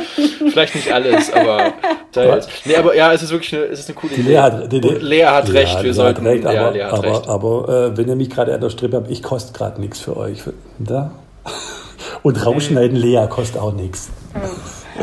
Außer du musst natürlich um 18 Uhr zum Yoga, ja. dann ist natürlich scheiße. Ja.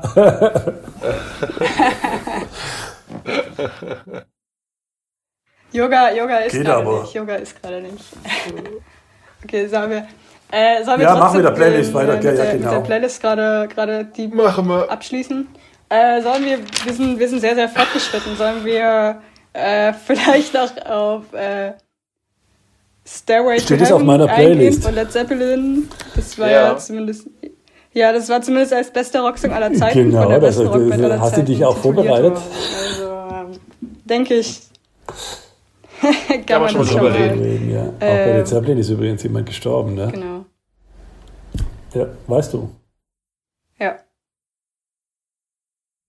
Ja, der, wie, wer war, wer war es denn noch? Ja, jetzt, jetzt äh, machen wir eine Frage. Nein. Hör auf, du, Du hast, du hast, du, du ja, der ist aber auf der, auf der Deutschland-Tournee, ja. Genau. Das war die letzte, letzte Tour. Das weiß ich. Aber wir, genau, wir du musst vielleicht, noch einmal zu den, zu den, zu den, zu den AFI ja. was sagen. Da hast du nur 2006 gesagt, die hast du komplett. Ah. Machst du denn nicht? Hast du die gleich, gleich weggekehrt oder was? ne? Doch, doch, doch, das war Das war nicht meine Absicht. Ich dachte, das wäre wär, wär ein super ah, okay, Übergang. Okay, okay. Ich habe die Chance gesehen. Okay. Und, egal, ja. Was machen wir dann? Led Zeppelin oder noch die Trau... Äh, stimmt, da hast, hast du nicht noch... Ja, also so gesehen haben wir auch äh, Lazarus genau, Übergang von Porcupine Tree, was auch ein sehr schönes Sicher, Lied ist. Ja. Ähm, ja, das ist meine Hoffnung. Also AFI ist eher Spaßmusik. Ne? Ich habe die mal live gesehen, das war, das war gut. Äh, meine Töchter fanden es ganz gut. Das ist äh, ähm, in Richtung äh, auch, äh, haben wir vorher schon gesagt, die American Idiot Green Day Geschichte. Das ist so dieser, dieser Fun-Punk, äh, Emo angehauchte, girly, mm, Veganer, Triple Xer Musik. Ne? Also das ist sehr gut. Ich finde. Da schmeißt ja, das, das, ist alles AF, das ist übrigens alles AFI. Ja, das ist, das ist ziemlich, das ist ja. ziemlich, ich finde es ziemlich cool, dass, dass, dass, dass man sich da so auch Mitte der 2000er sich dann geoutet hat ne, und äh, gesagt, ich bin jetzt hier Triple Xer oder ich meine Ernährungsgewohnheiten sind andere. Ne, das fand ich also nicht wirklich so schlecht, muss ich ganz ehrlich sagen. Und äh, natürlich ähm, ist, dieses, ist dieses Emo-Zeug, das kam damals auch mit Evanescence und, und anderen Bands. Ne? Und äh, wenn man die Songs hört, dann sind es nichts anderes als nette Kinderliedchen. Ja? Das ist ja bei, bei Green Day auch. Ja? sing mal unter der Dusche morgen bei Green Day so, so ein Liedchen mit. Das, kannst du, äh, das ist, hört sich genauso an wie Biber Butzemann. Ja, das ist kein, kein Unterschied. Also musikalisch nicht, beein, nicht beeindruckend. Okay? Ja, ich weiß, was ja? Sie meinen. Gut. Und, ähm, und, und, das haben wir vorher schon festgestellt. Die, wo ist die Band der 2000er? Wo sind die Bands, die, die in Erinnerung bleiben? Wo sind die Meilensteine? Wo sind diese Songs, die man gerne hört und auch noch hören kann in 20 Jahren? Ne? Und äh, da bin ich auf äh, ja, mit meinem Bruder, mit dem habe ich ja immer viel Kontakt. Wir sind, dann, äh, oder meine, wir sind dann auf, den, auf Steven Wilson gekommen. Das ist der Mastermind, einer der Masterminds von Porcupine Tree.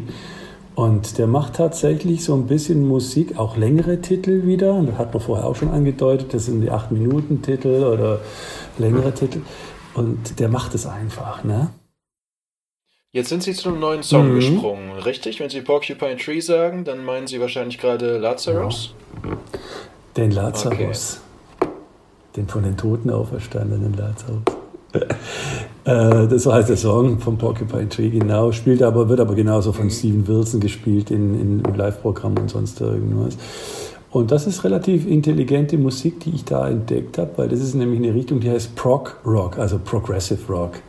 Das wurde Anfang der 70er auch mal gemacht. Das sind Leute, die überwiegend klassische Ausbildungen hatten, also äh, Orgler von Deep Purple, die der Bach drin hat, oder äh, Emerson Lake Palmer, die alles hervorragende Musiker waren, dann äh, King Crimson, die neue Techniken ausprobiert haben, solche Geschichten. Und der Steven Wilson, der mischt diese Sachen zum Teil neu ab, der remastert die und hat aber auch eine eigene Band oder spielt unter seinem Solonamen, beziehungsweise unter Porcupine Tree. Und da sind die Songs auch unterschiedlich lang, sie haben unterschiedliche Themen, sie haben nette Texte, also inhaltsvolle Texte, das meine ich mit nett. Ähm, und äh, haben zum Teil das, was wir vorher auch gesagt haben, so ein Konzept. Das heißt, ich höre eine Melodie und die wiederholt sich. Ja, die wird dann nochmal aufgegriffen äh, im Refrain irgendwo oder es kommt, man, man fällt wieder auf, dieses, auf diese Melodie zurück. Und das ist das, ist das was, was früher so Oper war. Ne? In der Oper, da hatte man auch immer wieder dieses Zurückfallen auf, auf eingängige Sounds und ein, eingängige Melodien. Und das ist genau da. Und deshalb höre ich den eigentlich ganz gern. Da, es, da muss man wieder zuhören. Das ist das Nächste. Musik wird, kriegt man heute überall hingeklattert. Ja? Und ähm, ist permanent berieselt und äh, dieses Zuhören, das ist auch ein bisschen, glaube ich, verschwunden gegangen. Und das habe ich jetzt wieder durch die, dieses Porcupine Tree beziehungsweise durch Steven Wilson, durch dieses etwas anstrengendere Musik, sage ich mal. Ja? Anstrengend heißt zu, ich muss zuhören, ich muss mich damit beschäftigen, äh, wieder entdeckt die fordert was ein mhm. vom Hörer, ne? Die kann man sich nicht drüber rieseln lassen und kriegt schon alles mit, was zu sagen ist. Man kann nicht nebenher äh, quatschen oder mal mitsingen oder mm, whatever. Ja, also nicht, nicht das, was man momentan so im Hintergrund äh, immer läuft. Ja, also ich fand Melodie ein gutes Stichwort zu diesem Lied, weil ich habe mir das angehört und ähm, so von allen Songs, die sie jetzt aufgelistet haben, die sind alle auf ihre Weise groß, aber ich fand, äh, Lazarus hatte die schönsten Melodien mit drin, auch in der Begleitung, das Klavier, was daneben ja. herläuft. Hast du es vorher nicht gekannt? Nee, nee, war mir neu. Ja. Hat sich ja, ähm, ich habe das immer wieder so auf der Playlist gehabt und dachte, das ist, das ist, grandios. Es ist übrigens super einfach zu spielen. Es sind tatsächlich nur vier Akkorde. Das sind die handelsüblichen Akkorde. Da tut sich wirklich nicht viel. Ne? Das ist immer ein Mollakkord dabei. Dann kommt natürlich ähm, so, so, eine kleine Bridge, die ein bisschen anders ist. Aber äh, es ist vom Aufbau sehr einfach, aber es kommt eine schöne Slide-Gitarre zum Beispiel rein. Ne? Das, ist, das, ist, das ist schön. Und dann kommt dieses Klavier, das dann da reingeklimpert kommt, ne? so unerwartet. Das, das, das stimmt. Und das, und, und das macht Spaß. Ne? Da ist auch jede Strophe was anders und äh, es, es, macht, es macht Spaß, ne? das zuzuhören. Und das finde ich einfach kreativ. Ja? Ne? Mhm. Ansonsten ist das Song ja schon so ein bisschen dunkel, oder? Also ich habe mir den Text einmal angeschaut und ich meine, man hat so ein, so ein schön trauriges Gefühl beim Hören, aber der Text ist dann wirklich, äh, da hat jemand, glaube ich, schwierige Zeiten erlebt. Also, also ich glaube, die dunkelsten Songs, das sind, das sind die besten Songs, weil das ist, äh, ich glaube, unsere Seele öffnet sich nur im Dunkeln. Ne? Die öffnet sich nicht auf einer Party, sondern unsere, unsere Seele.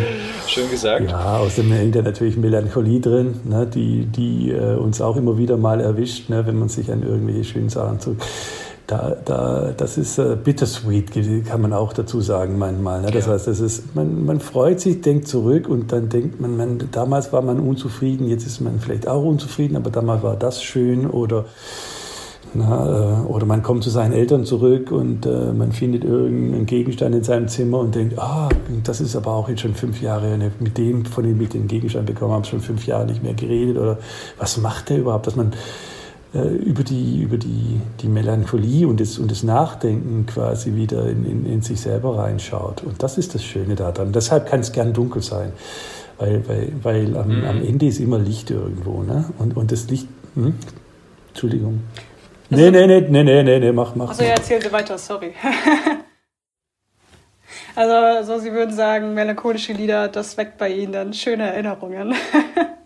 So, das, das wäre so Ihre Schlussfolgerung? Das ist schon oder, ganz äh, wichtig, oder? ja, weil, ähm, weil einem das, das Halt gibt auch, glaube ich, für irgendwelche Sachen. Ne? Ein Popsong gibt dir keinen Halt. Ja?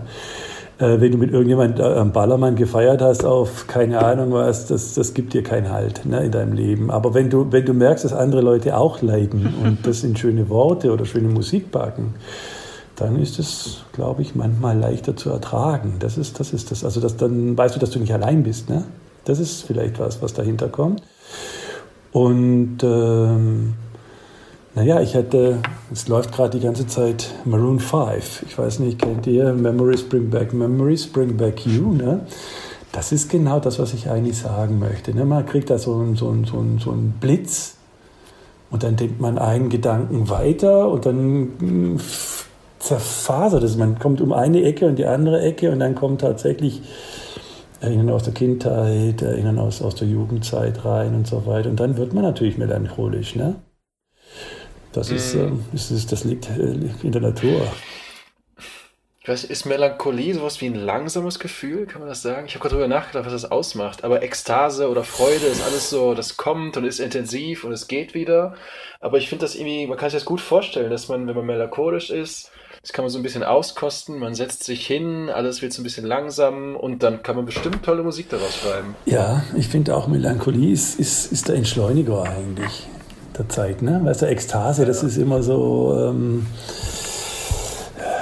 das, ist, das sind diese, diese 160 Beats per Minute oder so. Das, das, ist, das ist viel zu anstrengend für uns. Ne? Und ähm, diese Melancholie, das, das heißt, man kann sich in, in Trauer, in Sehnsüchte. Sehnsucht ist auch eine Melancholie, logischerweise. Ne? Vielleicht in, in, in, Gefühle, also das ist gefühlsbetont, das sagen wir mal. Ne? Ekstase ist für mich ein Gefühl und Melancholie sind äh, vielschichtige Gefühle. Ne?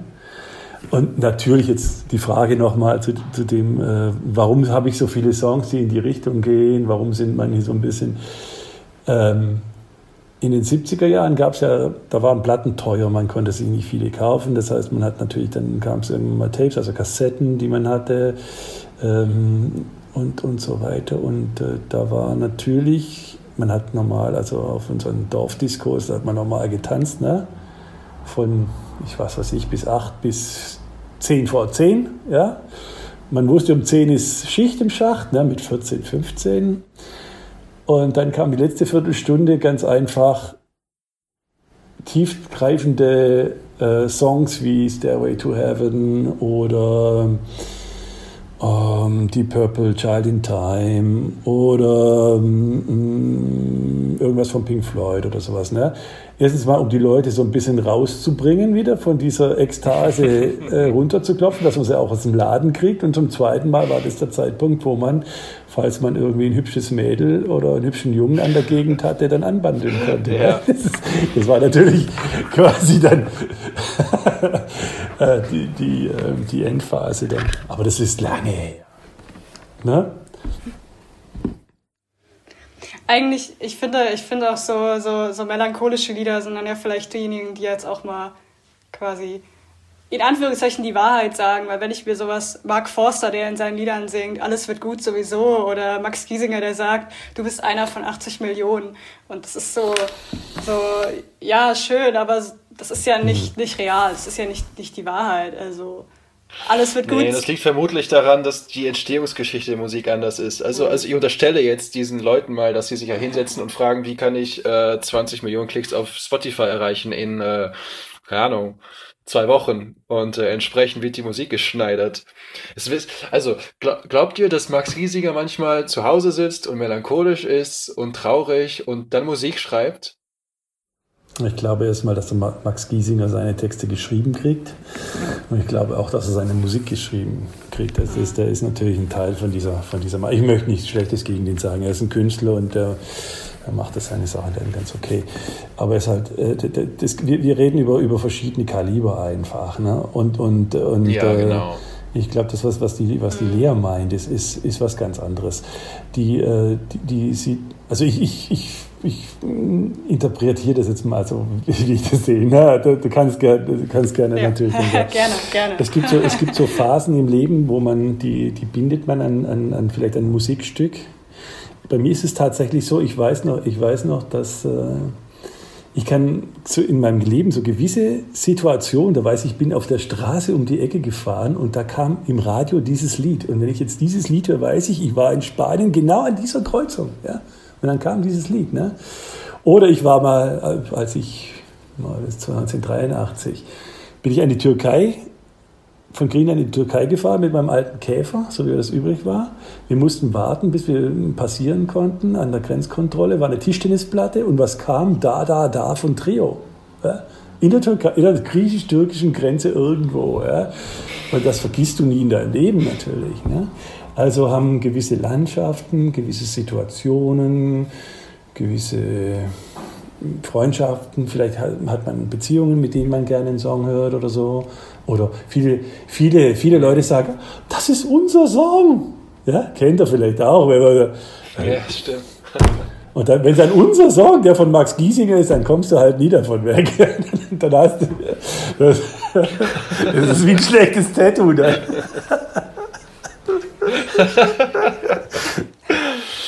Ja, nein, also ich finde auch eigentlich hat jede Musik irgendwo ihre Berechtigung und äh, wir sollten uns jetzt nicht zu sehr auf äh, Mark Foster. Oh ja, die Chöre singen für dich. Genau. Ich darf über die, übrigens über diese, über diese Jungs darf ich wirklich nichts Schlechtes sagen, ja. weil meine Tochter findet den auch richtig klasse. Ja. Das heißt, ich muss mich da richtig zusammen, zusammenreißen. Ja, wenn man sich die, wenn man sich die Verkaufszahl anschaut, dann legt man sich mit ja, der ja. halben Republik an, wenn wir jetzt hier zu explizit werden. Nee, nee, meine Frau zum Beispiel, die ist, die ist Fan von The Mask Singer oder sowas, ne? Oder Sing meinen Song, das ist genau sowas, ne? Kennt ihr die Formate nicht? Nee. Ich, ich, ich finde die grauenhaft, finde ich die Fall fürs, fürs Protokoll äh, wenn, man, wenn man dann da dort sitzt und man sitzt in Südafrika auf so einer Couch im Sonnenuntergang und man muss den Song, was der Teufel was, von irgendjemandem nachspielen. Ne? Das, ist, das ist das, was gerade läuft. Übrigens, wozu? Wozu muss Nena einen Song vom, keine Ahnung, wem spielen? Ne? Das, ist, das ist auch so ein Quatsch. Ne? Das ist Zeitverschwendung. Deshalb lieber gescheite Musik hören. Ja, gescheite Musik wie zum Beispiel Stairway to Heaven. Richtig. Also das so. war Steilvorlage, ne? ja, das, äh, den, den, den musste man machen. Sie haben, Sie haben Stairway to Heaven bezeichnet im Vorhinein als bester Rocksong aller Zeiten von der besten Rockband aller Wieso? Zeiten. Wieso? Weil auch der Song, ähnlich wie ich schon vorher gesagt habe, der hat einen Anfang und ein Ende. Und er hat eine, eine Steigerung drin er hat eine Blockflöte drin, er hat was Melancholisches drin, ja, das ist tolle Sachen. Dann hat er diese, dann kommt irgendwann mal so nach, ich würde sagen vier Minuten, ich weiß nicht genau, kommt, kommt dieses Schlagzeug dazu, ne? dieser Schlagzeugeinsatz, ne? der ist sehr prägnant und dieser John Bonham, das ist der, der gestorben ist, ne? Äh, der spielt Schlagzeug wie, wie ein richtiger Brecher. Das, ist, das, ist, das, das kommt so trocken, knattrig rüber dass es schon sehr interessant ist. Und dann geht es weiter, dann wird es natürlich immer, kommen immer diese Zwischenspiele hinein, ne? äh, mit der zwölfseitigen gespielt. Das ist also immer dieser, dieser mhm. Unterschied. Ein bisschen Orgel ist auch dabei. Das macht also auch schon mal das Ganze so ein bisschen symphonisch. Und dann kommt, dieses, dann kommt dieser knallharte Punkt, der kommt ja auch bei November Rain mit dem Gitarrensolo, das episch ist. Ja? Auch das ist so, so, ein, so ein Ding, was äh, äh, recht gefühlsbetont ist wiederum. Und da sind wir schon wieder, na, das ist wieder genau das, was wir vorher schon sagten. Und, das ist, und dann gleitet das Lied aus. Ne? Und zum Schluss sagt er, and she's buying a stairway to heaven. Das ist auch einfach wieder mal, da ist die Geschichte erzählt. Und das ist deshalb, weil mir der Song gut gefällt. So, warum der beste Rocksong? Weil ich ihn immer noch hören kann und mich jetzt schon freue, wenn dieses Schlagzeug kommt. Ganz einfach beim Kochen oder beim Autofahren. Und wenn ich diese Stimme höre, wie der leidet, der man unglaublich melancholisch leidet der da. Ne? Äh, beim, beim Singen und äh, dann kommt mit aller Kraft dieses, dieses Gitarrensolo so, so wuchtig rein und dann zum Schluss gleitet es wieder raus und dann kommt wieder diese Stimme. Ne? Also das ist schon sehr schön. So, höre ich Led Zeppelin, warum die beste Band? Höre ich Led Zeppelin? Äh, hättest du vorher oder hättet ihr schon vorher bei Queen fragen können? Queen, ich höre, bei den vielen Queen-Songs höre ich die Beatles in der letzten Zeit drin. Ne? Da, man hat dieses, äh, diese Chorgesänge bei, bei Queen, die sind bei den Beatles schon angelegt. Es sind diese eingängigen Melodien da. Ne? Das ist so eine Fortentwicklung. Das ist für mich Pop ja? oder Pop-Rock. Und das ist da. Also Queen ist so ein bisschen für mich der, der, der Nachfolger von, von den Beatles, auch was die Kreativität betrifft, weil das sind tolle Tanznummern dabei, Another One Bites the Dust oder Crazy Little Thing Called Love und so weiter. Das sind, und aber auch lange, epische Stücke. Und bei Led Zeppelin, da ist es für mich so, das ist Rockmusik. Kommt aus dem Bluesrock, also stark bluesig, aber wenn, ihr Metallica euch anhört, dann sind da Led Zeppelin ähm, Teile mit verwurstet. Ne? Dieses ganz knallharte, dieses Schlagzeug oder dieses Gitarrentechnische, das da drin hängt. Das heißt, ich, ich höre in diesen großen Bands immer, immer die Anteile, die schon vorher so wie in so ein kleiner Samen da waren und, und sehe, wie das weitergeht. Und das ist, und Led Zeppelin, die haben halt, dadurch, dass es auch exzellente Musiker sind, das muss man, hat man bei Queen auch schon gesagt, das sind fantastische Musiker. Das sind nicht irgendwelche Leute, die drei Akkorde spielen können. Das ist, das ist Quatsch, ja. Das sind richtig geile Musiker, ja. Und die haben so gute Ideen. Und das ist, war, ist bei Led Zeppelin eben auch so. Ne? Also Jimmy Page als Gitarrist ist eh eine, einer der fünf Besten, würde ich sagen, weil er nicht nur schnell gut technisch spielt, sondern weil er innovativ die Gitarre einsetzt, mit Geräuschen, mit dem Geigenbogen gespielt hat, mit, äh, mit diversen Echo-Effekten und so weiter. Und das macht der Brian May auch, der spielt ja 15 Mal, haben wir vorher gesagt, die Gitarre auch, dass sie klingt dann hinterher wie, wie eine Tuba oder wie ähm, irgendein Streicher oder sonst irgendwas. Ne? Also diese, diese, diese Spielerei. Und das ist dieses Kreativität. Ja? Und das ist das Schöne daran. Also die sind kreativ. Ne? Und Led Zeppelin gibt es nicht mehr. Die haben nur noch einmal gespielt, nach 1980 haben diverse andere Projekte, waren nie wieder so erfolgreich, haben diese O2 gespielt, 2006 oder 2007 war das.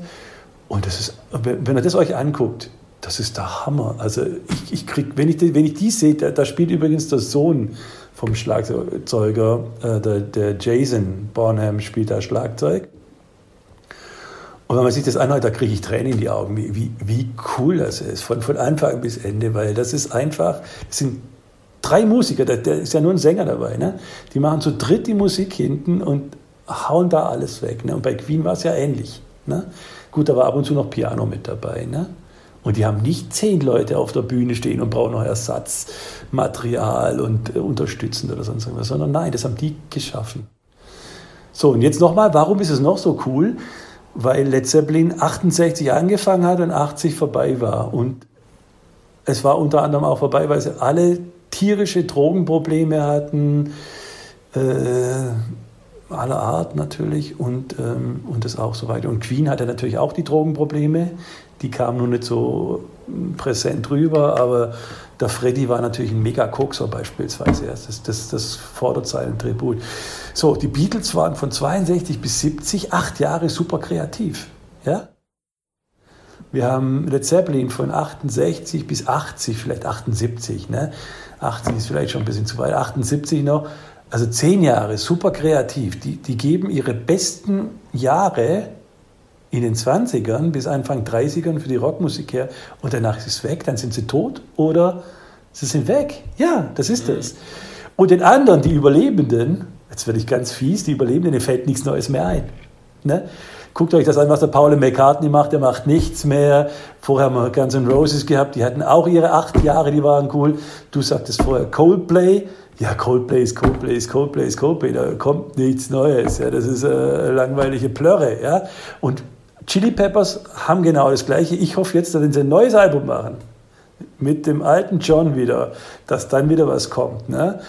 Das ist meine große Hoffnung. Aber auch da waren jetzt fast zehn Jahre Platter nix, ne?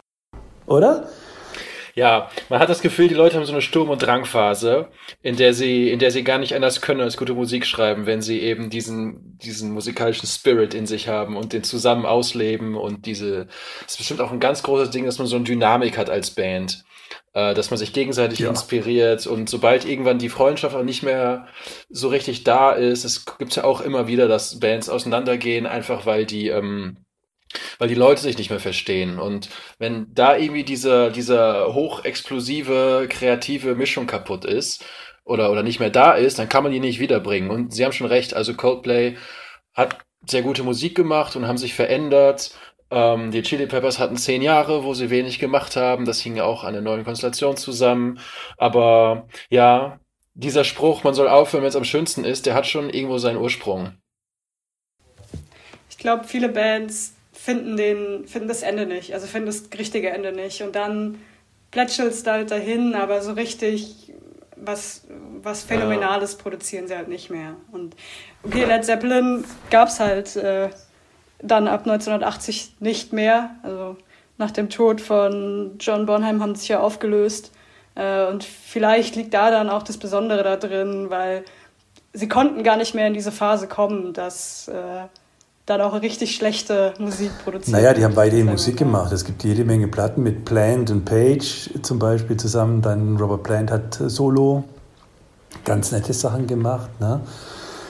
Also es gibt schon noch solch, solche Dinge, aber dieser besondere Moment, wenn eben die Leute zusammenkommen und dann was schaffen, das ist schon sehr hart und das ist, das ist super kreativ und es ist endlich. Wenn aber, die, wenn aber jetzt diese Bands heute noch touren, ich, ich, hätte übrigens Metallica auch sagen können. Metallica hat irgendwann mal auch mal aufgehört, gute Musik zu machen. Das ist auch schon lange her. Ähm, ich würde mal Sand Anger oder sowas als Album nehmen und davor gab es diese äh, Garage Inc., äh, wo sie nur noch Sachen nachgespielt hatten. Übrigens Sachen von Queen auch, ne, was, was mich sehr gefreut hat, dass äh, Stone Cold Crazy nachgespielt wird von denen. Äh, Flaute im Kopf keine Kreativität. Was macht man? Man tauscht den Basser aus gegen einen nichtssagenden Basser, bringt also nichts. Ne? Äh, man hat da keine neuen Köpfe reingeholt. Und das, das, das passiert häufig. Und ich kann das locker verstehen, dass es so ist. Ne? Das ist eine Frage der Kreativität. Und die ist natürlich, ja, bei manchen Leuten ist die unendlich. Aber das sind ganz, ganz große äh, Ausnahmen. Ne? Ja, das sind wirklich wenige. Also Radiohead ist eine Band, die, glaube ich, noch recht aktiv ist über längere Zeit. Die haben es auch irgendwie geschafft, sich stilistisch zu ändern, ohne ganz unglaubwürdig zu werden. Aber sonst. Man könnte noch Mark Knopfler anführen, der früher bei den Dire Straits war. Das ist jetzt andere Stilrichtung, aber der macht zumindest noch Musik, die mir gut gefällt. Wir sind jetzt bei Geschmäckern gelandet, aber das ist ja äh, ein Thema. Also, was, der, was der heute macht, gefällt dir noch? Ja, dieses, dieses, ja, Folk, also, dieses Folkzeug da. Sailing to Philadelphia fand ich noch ein sehr starkes Album. Oh, hey, das ist auch schon über 20 Jahre alt, ne? 20? Oh, ja. Also genau weiß ich nicht, aber ich hätte gesagt, das ist noch 2000. Ne? Naja, ist auch nicht so wichtig. Ähm, das ist doch aber Filmmusik. Sailing to Philadelphia, ist das nicht Filmmusik? Also ich höre es auch, ja. Apropos, äh, man soll aufhören, wenn es am schönsten ist.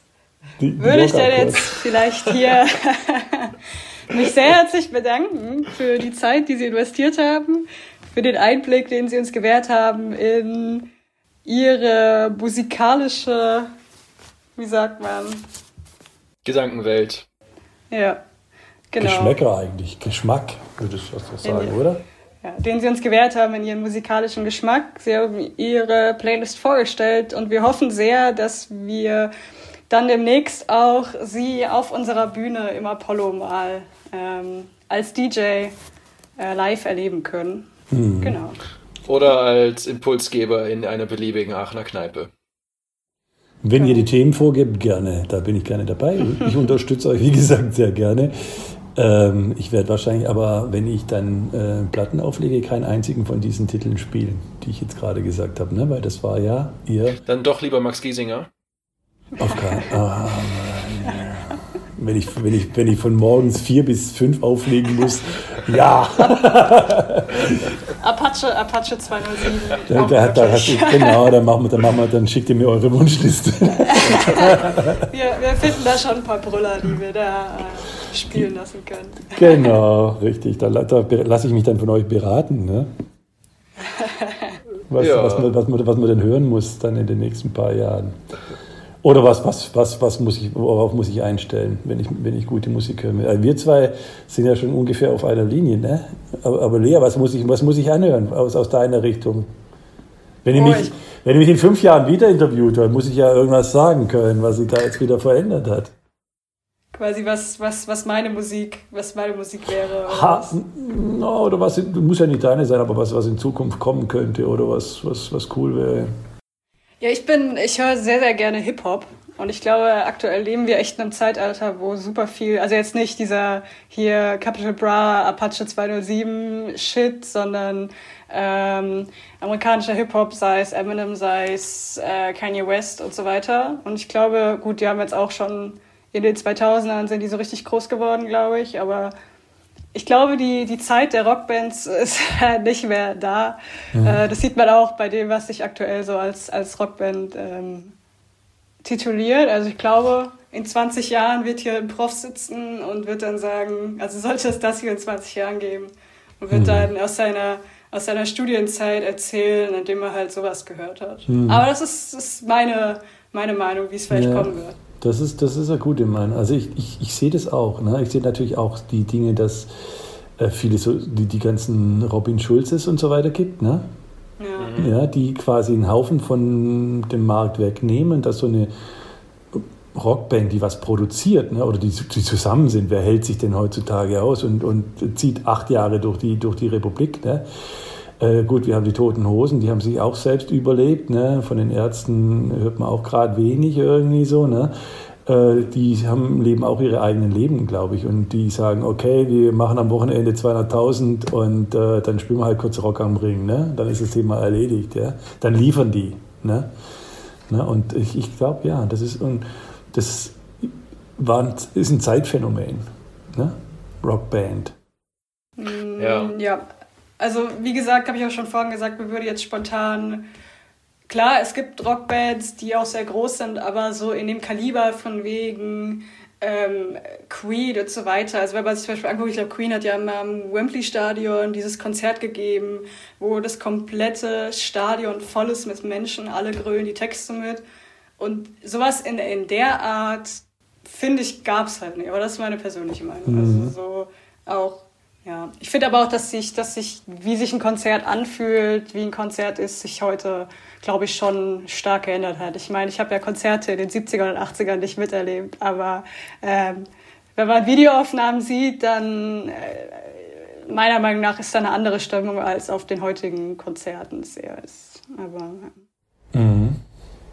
Ja, ich glaube, heute ist mehr Event als Konzert, ne? Mhm. Oder?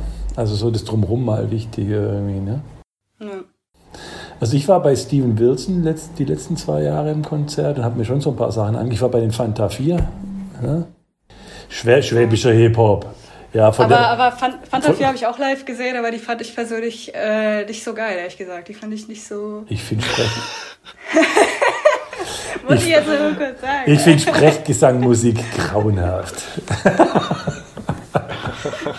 aber aber äh, ich sehe es, ich sehe es, ich sehe es, ich sehe den Punkt, den, den, den, der ganz wichtig ist, dass es, äh, dass es ähm, das Sprachrohr ist von von, äh, von gewissen Leuten ganz einfach. Ne? Das sieht man jetzt ja bei, in Amerika sehr stark, ne? dass da ähm, auch dieses starke Ding weggenommen wird. Ne? Jeder kann quasi auf irgendwelche Rhythmen was reimen. Ne?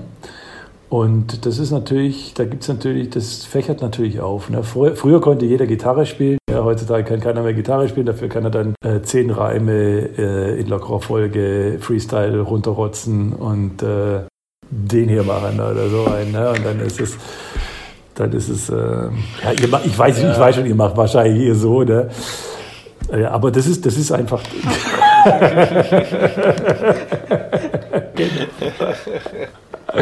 das, ist, das ist aber trotzdem so. Und wie gesagt, ich, ich, ich finde, was, was vielleicht so als, als Endpunkt oder so, ich, ich finde, wenn Künstler Musik machen, dann ist es was, was sie weitergeben wollen und was eigentlich schätzenswert ist und auch die Art und Weise ist schätzenswert, auch dass er innovativ was ist schätzenswert. Es ist nicht, dass ich äh, das, das schlecht finde oder was. Ich, es ist nur nicht mein Geschmack. Ne? Das ist genau wie wenn man Weißwein trinkt, Rotwein trinkt oder Bier trinkt oder Wasser trinkt oder sonst irgendwas.